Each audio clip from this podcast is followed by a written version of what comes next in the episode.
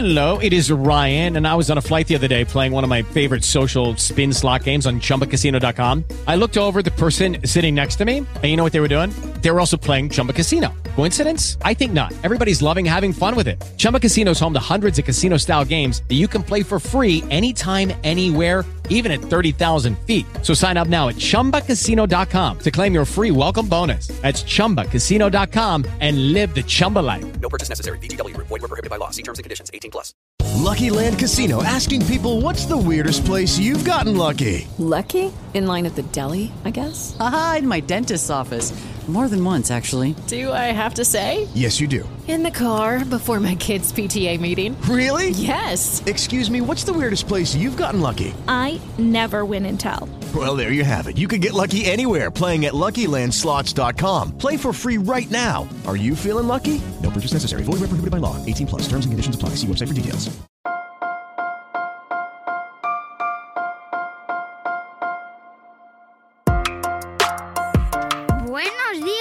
Días, Madre Esfera. Buenos días, Madre Esfera, con Mónica de la Fuente.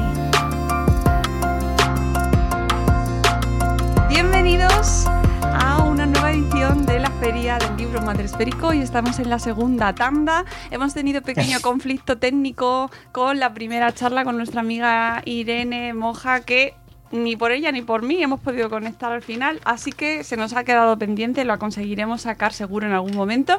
Pero tenemos ya aquí al segundo invitado, a nuestro autor, siguiente autor, en esta feria del libro maratón que hemos organizado y a la que pues se ha apuntado tan contento. Él es Alberto García Salido, que le conocemos en Twitter como No Paladén y que le conoceréis porque es médico intensivista y escribe hilos muy largos y muy chulos y porque le dan premios y esas cosas, eh, especialmente sobre medicina, pero que ha escrito un libro. que no es el primero, de hecho, pero que No, es, el, el primero. es el más gordo. Hola Alberto, ¿cómo estás? ¿Qué tal? ¿Cómo estás, Mónica? Muy bien, ¿y tú? ¿Qué tal? ¿Qué tal esta experiencia? Eh, bien, bien. Eh, como has dicho, como no es el primero, ya es el, es el quinto, eh, fíjate.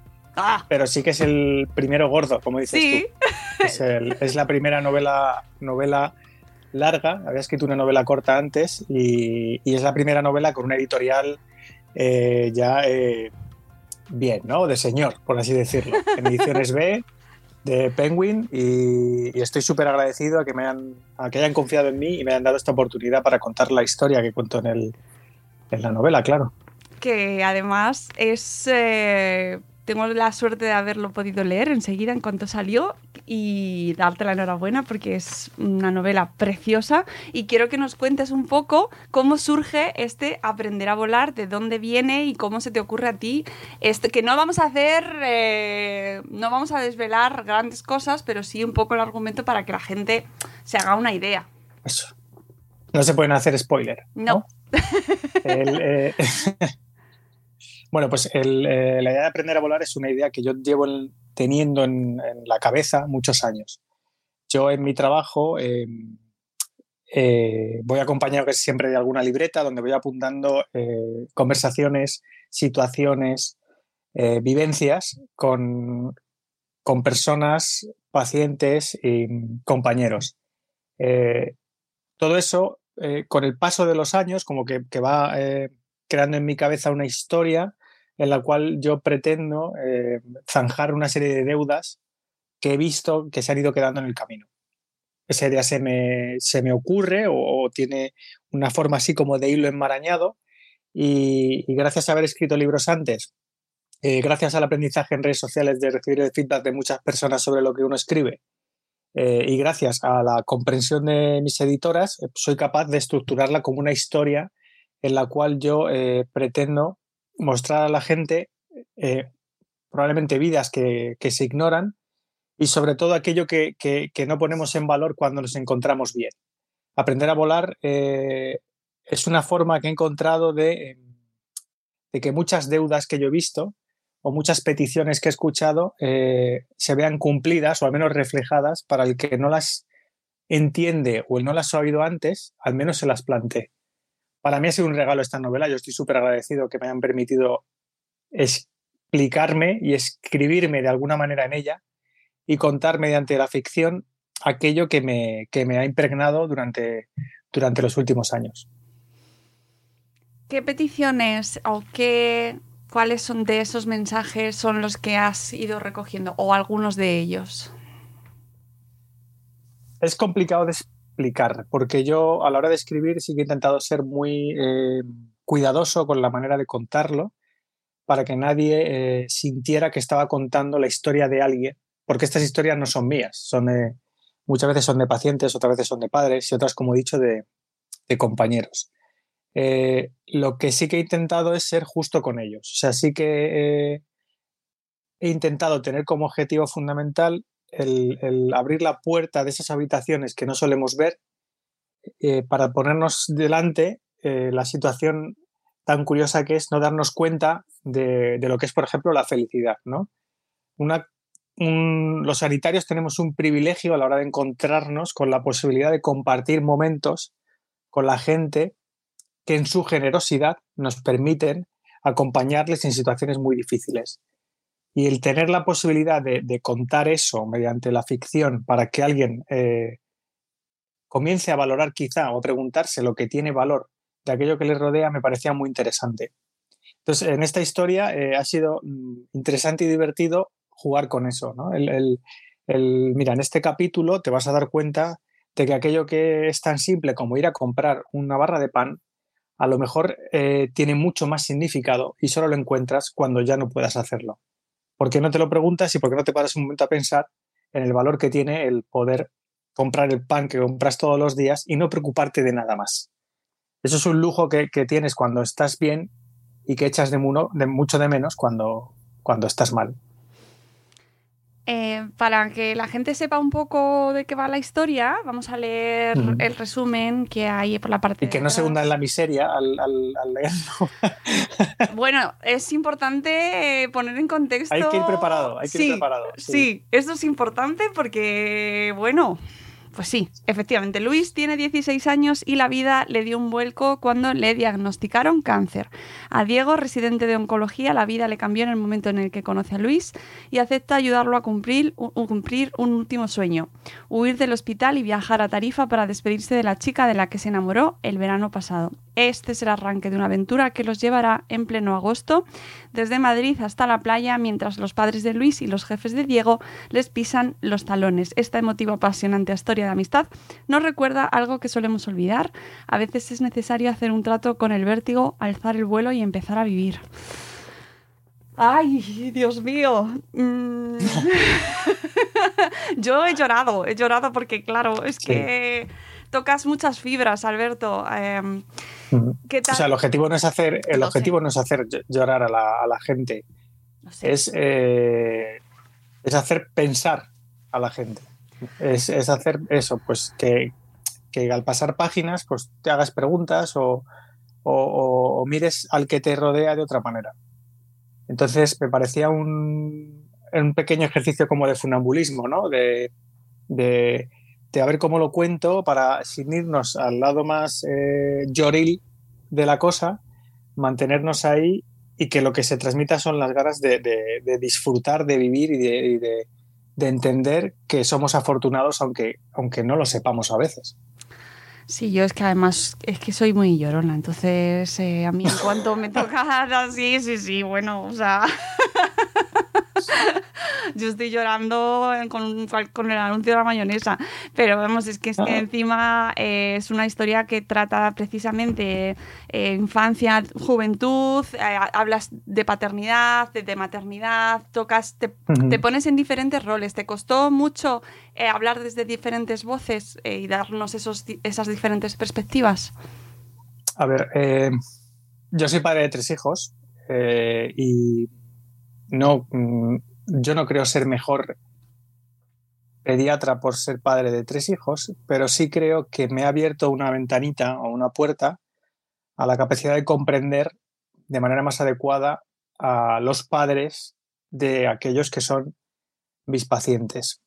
Entonces, eh, cuando haces eso y además le sumas, yo estuve trabajando tres años en asistencia domiciliaria a, niños con enfermedades graves, en cuidados paliativos, cuando tú has ido a las casas y has visto eh, cómo, cómo la enfermedad no es únicamente el enfermo, que es lo fundamental, pero, sí, pero también es el- lo que le rodea, ¿no? el universo que hay alrededor, creo que, que me parecía también interesante mostrar cómo se disponen esas personas alrededor de la persona que necesita de sus cuidados y ver su perspectiva, ¿no? Y mostrar el, el- el cómo pueden vivir ellos o recibir ellos la información o el paso de los días y el peso del tiempo.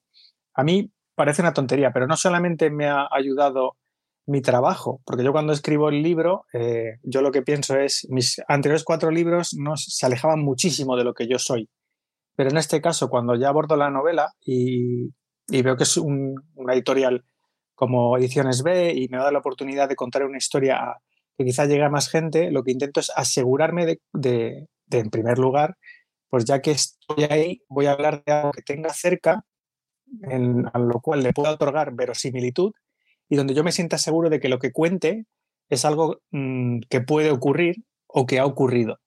Y, y lo voy a contar eh, de una manera muy, muy próxima a ello, ¿no? Con, con- sin necesidad de tener que documentarme ni, ni... No voy a contar desde lo, que yo soy, voy a contaros lo que podemos ver utilizando para ello la, la ficción. Y todo esto para mí ha sido un, un- un ejercicio muy, muy interesante, ¿no? Muy, muy, muy bonito de pensar hacia adentro y muy bonito también de pensar, como dices tú, el, el hecho de, de cómo puedo explicar lo que le pasa a los demás y no solo al enfermo. Yo aprovecho aquí para recomendar otro libro que también es muy duro. Bueno, recomendar dos. Uno es La hora violeta de Sergio del Molino, Uf, que a mí me, a mí me ayudó mucho para, para de repente abrir ese, ese, espacio de, oye, ¿y esto cómo lo viven los, los padres? ¿no? Que es un poco, sigue el camino de Mortal y Rosa de Francisco Umbral, pero de una manera mucho más accesible. Creo que Sergio lo hace mucho más accesible. Y luego hay una novela gráfica, que no me acuerdo el nombre de la autora, pero que el título es Una posibilidad entre, entre mil, que cuenta la historia eh, de dos de un, de dos de un padre y una madre que tienen una niña con una enfermedad grave al nacimiento y hace con una novela gráfica te explica eh, la manera que tienen ellos de abordar esa enfermedad tan grave en su hija. Creo que esa perspectiva, incorporarla al, libro eh, y ver ese enfoque, pues como que permite establecer ese universo del que hablaba antes. ¿no? Voy a hablar de- de- del enfermo y de, lo, y de lo que le rodea, porque a veces se nos olvida mirar a los que están alrededor. Eh, la hora violeta. Para ser, las cinco, para ser las cinco y media vamos a dejar a la gente hundida en la... ¿eh? Bien. Es que hemos, es verdad que hemos elegido. Hola, ¿qué tal? Eh, si no habéis dormido siesta o va a dar ganas de... No, no, no. se van a ir de copas. No, que va, que va. Esto, esto es un, un torbellino de emociones. Eh, pero es verdad que mencionando la hora violeta, eh, para la gente que nos escucha, si no sabéis el argumento, bueno, pues es es súper recomendable. La novela gráfica no la, he, no la he leído, pero la hora violeta, eh, allí, o sea, si con el tuyo lloré, con el de Sergio, o sea... Bueno, es que además con hipo, te lo juro. O sea, una cosa, iba pasando las páginas y- de verdad. Pero está tan bien escrito y te da, te ayuda tanto a entender algo que no nos. que, que además está muy relacionado con la. La- la- el no querer abordar estos temas, Alberto. Eh, Claro. La gente no quiere hablar de ello. No no nos gusta No, hablar no, de la muerte. Y luego cuando, se, cuando, se habla de, cuando se habla de esto siempre se hace con un enfoque que es como muy fuera, alejado de la, de lo, de lo- de- de la verdad, ¿no? De, no, no, es que eh, estar enfermo es una mierda. Es terrible y hay gente que lo lleva eh, bien, otros que creen que la manera, la única forma de vivir esa enfermedad como, es como la han vivido ellos, y luego hay otros que, que no, que no, que es que esto es una basura, que yo no quiero estar aquí, yo no quiero ser quien soy, yo no quiero sufrir lo que sufro, eh, yo, no, yo no tengo por qué estar sonriendo, ni, ni déjame en paz de esto de que si eres feliz vas a estar mejor, pues a lo mejor eh, afrontas bien o mejor la enfermedad, pero eso no va a hacer ni que te cures más ni nada por el estilo. Entonces, lo interesante de libros como el de Sergio eh, es justo eso, el, el- el- oye, es que cuando hay una- ocurre algo como, como lo que se cuenta en el libro, cuando, cuando las cosas van mal y cuando lo estás pasando mal, eh, eso también está ahí y eso también se tiene que contar.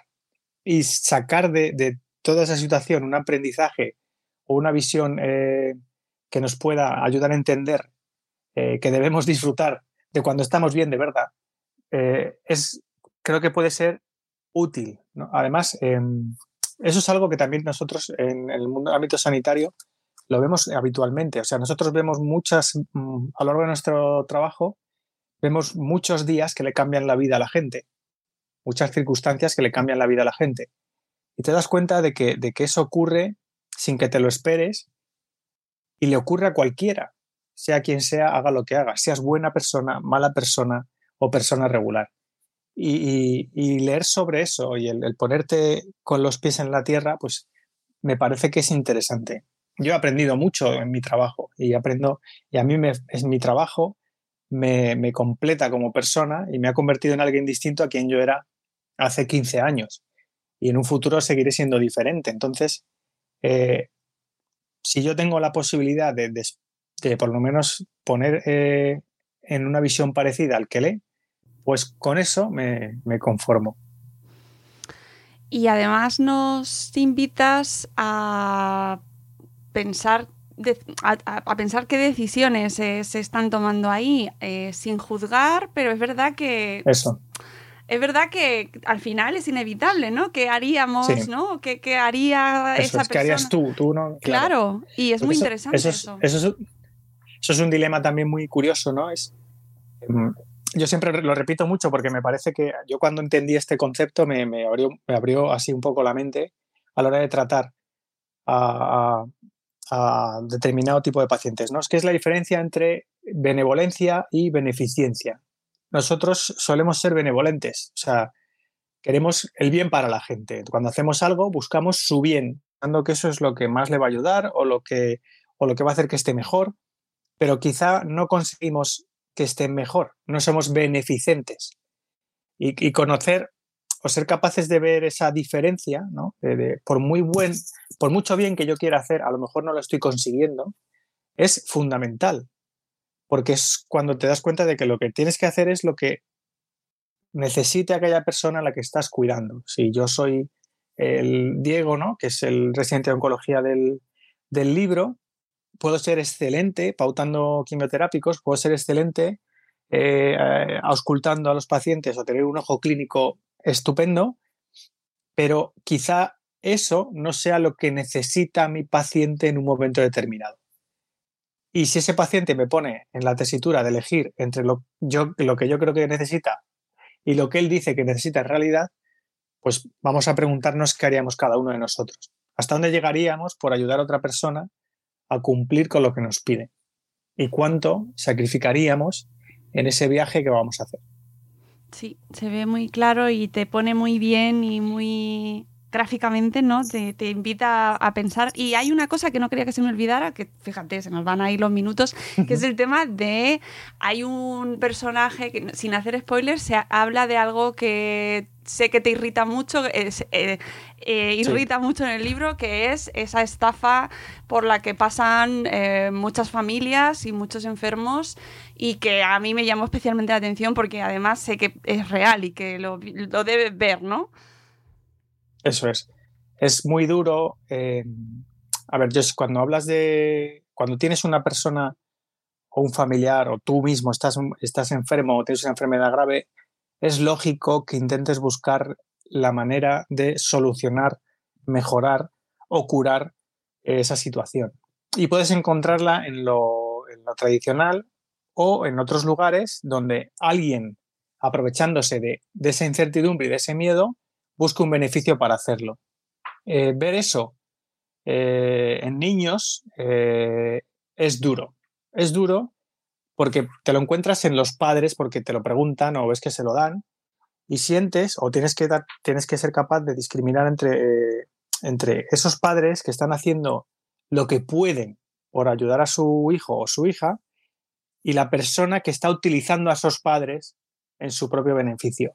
Entonces yo no quería eh, perder la oportunidad de ponerlo eso sobre la mesa. O sea, la gente puede pensar que, que, no hacen daño, ¿no? Los que dicen, no, es que yo le doy medicina alternativa, que se tome esto y esto no le hace daño. No, no, sí que le hace daño porque está jugando con su esperanza, está usando esa esperanza, se está lucrando de ella y puede eh, convertir en culpables a, los padres o a los cuidadores en el sentido de que, de que les llegan a, decir que, que, no han ido a tiempo a ellos o que no han comprado lo suficiente o que si lo hubieran puesto más veces en relación al tratamiento habitual, pues habría sido efectivo. Yo he visto cosas muy duras a ese respecto y, pensé, mmm, como les tratan como objetos, voy a retratar a esta, a esta familia como un objeto para, gente, para que la gente por lo menos vea que, que, esto existe, que no hay que irse muy lejos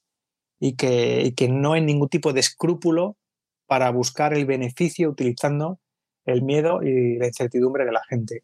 A mí es una cosa que me ponía muy nervioso hace, hace años, no muchos, y que, y que me, el momento en el cual yo separé eh, el cuidador fundamental de la persona que se aprovecha de él, pues me permitió avanzar en ello y darme, y darme cuenta de que a los que hay que, intentar es eh, buscar o, o, al menos señalar como, como mala gente es a esas personas que utilizan a, a, padres enfermos para buscar un beneficio sabiendo que ellos no, no están haciendo nada por aquellos a, quien, a quienes engañan y cobran. Sí, es importantísimo eso que cuentas y además se ve... Se ve Aquí muy... hago muchísimos amigos en el libro. Es, es una parte en la que, en la que consigo fans. Pues es que poco a poco podría... Es que es así, o sea, es así, Mónica. O sea, llega al punto de que cuando tú solo haces ver a, a lo mejor a un padre o una madre de, oiga, mire, le están, le están engañando o los, lo primero que suele eh, aparecer es la sensación de los padres de decirte, no, no, no, el que me engaña eres tú porque tú no me has eh, ayudado, tú no me has tal. Pero con el paso de los días eh, muchos recapacitan y se dan cuenta de dónde está el, dónde está el fallo, ¿no? O incluso padres que, que en momentos muy graves o muy asociados al final de la vida, eh, de repente mm, les saca un panfleto a alguno y les dice, te voy a curar a tu hijo. Y dices, pero ¿de qué estás yendo? ¿Cómo puedes hacer esto con esta gente en este momento, además? Entonces, bueno, creo que, que además ahí los sanitarios eh, como que no damos un paso adelante, ¿no? Lo dejamos estar y, y, a lo mejor no deberíamos dejarlo estar tanto. O sea, hay que, hay que posicionarse y, y, y desenmascarar a los que están ahí enmascarados utilizando estas cosas. Pues sí, Estoy muy de acuerdo contigo, porque además se aprovechan precisamente de que hay una cierta distancia en ocasiones o se produce uh -huh. esa se puede producir esa distancia entre los sanitarios y los pacientes o sus familias. Claro. Y ahí la falta donde, de tiempo. Claro, ¿no? La falta de tiempo, estáis como estáis, la presión, no es sencillo, no puedes empatizar y eso también lo ves en tu libro, ¿no? Sí. Eh, no, no tienes que pegarte, no es tu historia y eso cuesta mucho y eso también lo explicas claro. muy bien, cómo es tan difícil y te, y te, hace, a ti como lectora, te hace ver, oye, no me puedo... Eh, no quiero decir encariñar porque no es la palabra, pero es verdad que es profesional y tienes que mantener esa barrera, ¿no? Pero esto es claro. dificilísimo.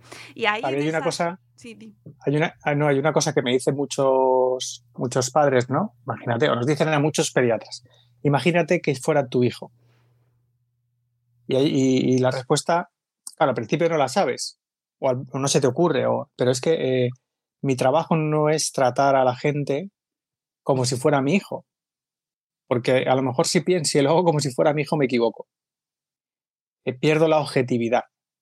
¿vale? Yo tengo que pensar en lo que necesita aquel a quien atiendo, no pensar en, en, si es mi hijo, qué haría con él.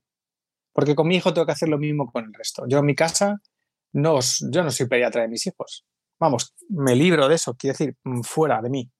Y mi mujer es pediatra también, ¿eh? o sea, nosotros no somos pediatras de nuestros hijos, porque eres incapaz de decidir con objetividad. Las cosas simples, obviamente, pero en cuanto haya una situación más compleja, no, no, no, es que yo no quiero, yo no quiero ser el que tome la decisión. Y me pasa con familia también, o sea, no solamente con yo eh, que lo vea otro, que lo vea otro.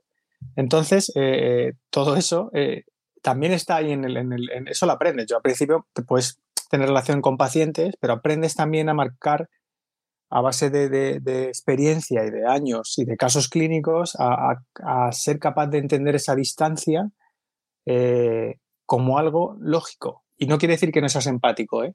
ni que no seas cariñoso o que no, o que no trates bien a la gente. es que es, eres capaz de, eh, oye, yo soy profesional y voy a tratarte en función de lo mejor que pueda o que sepa. Y si no sé algo, consultaré. Pero no voy a, eh, voy a suplir mis carencias de conocimiento o de pericia por ser muy majo y, llevarte al parque con tus hijos, ¿vale? O acompañarte no sé dónde. Y todo eso lo pongo también en el libro, ¿no? O sea, la, la frontera, los límites y cómo nosotros tenemos que ir diseñando nuestra estrategia para encontrar la mejor forma de ayudar a la gente, que puede ser poniendo una medicina o, eh, o llevándole a un sitio en coche. Sí, además se ve muy claro con los, con los protagonistas, ¿no? con los personajes, uno que lleva más años, otro que lleva menos, cómo Ujú. se analiza desde, ese, desde esa perspectiva. Alberto, nos tenemos que ir ya y se me ha pasado Nada, el tiempo fenomenal. y podrías dar... Nos hemos pasado, de hecho, sí. Eh, pero bueno, así, no, no, no, estamos justo en tiempo porque son 25 Ah, vale. minutos, así que... Ah, eh, oye, eh, ¿estás escribiendo más o vas a darte un tiempo hasta el siguiente? Eh, no lo- o sea, que- es que es una pregunta complicada, en el sentido de que yo por mí, yo escribiría más, seguro. O sea, quiero decir, a estas, pues sí, yo seguiría escribiendo porque a mí me encanta escribir y en mi, yo- yo voy a seguir escribiendo. O sea, no, eh, tengo ideas, tengo proyectos, pero bueno, también hay que ver cómo, cómo, cómo viaja este aprender a volar, cómo, cómo se encuentra con los lectores, porque para mí es un salto muy importante. Yo he saltado del, mi último libro era de relatos cortos, ciencia ficción, eh, con, un, con un destino eh, a nivel lector quizá mucho más eh, pequeño ¿no? y distinto, y ahora ya es un salto y, hay que ver cómo se comporta. Yo también tengo que ser eh, coherente y, saber quién soy y lo que puedo o no puedo hacer escribir escribiré, qué historias con- tendré y pues bueno, donde pues no es lo, pues espero que, que sí, tener más proyectos, pero no puedo decirte nada más porque, Pasa nada, pasa nada. mm, porque me lo inventaría, básicamente. Entonces queda feo inventarse cosas. Queda feo, pero igualmente podéis comprar, amigos, este Aprender a Volar de Alberto García Salido. Eh, ya sabéis que estamos colaborando en esta feria con Talaria Libros, que es una web, Eso eh, es. una tienda de libros que eh, dona una parte de las ventas de su parte, no de la vuestra, a una ONG que elijáis al hacer el pedido. Así que os invitamos a que lo compréis desde allí y que os sumerjáis en esta novela que no lo hemos comentado, pero tiene un público muy amplio porque desde adolescencia al- mm, Sí, así ya mayorcillos, un poco hasta el infinito. hasta el Hasta el infinito, lo infinito. podéis leer y os va a encantar. Así que con esto ya creo que hemos mm, dado un buen resumen de lo que es este libro. Gracias Alberto, te seguimos leyendo por Twitter, por No Panadel. Nada, a ti. Y volvemos nosotros a 45 con la siguiente charla. ¡Hala! ¡Adiós! Muchas gracias, Mónica. A ti, Hasta chao. luego.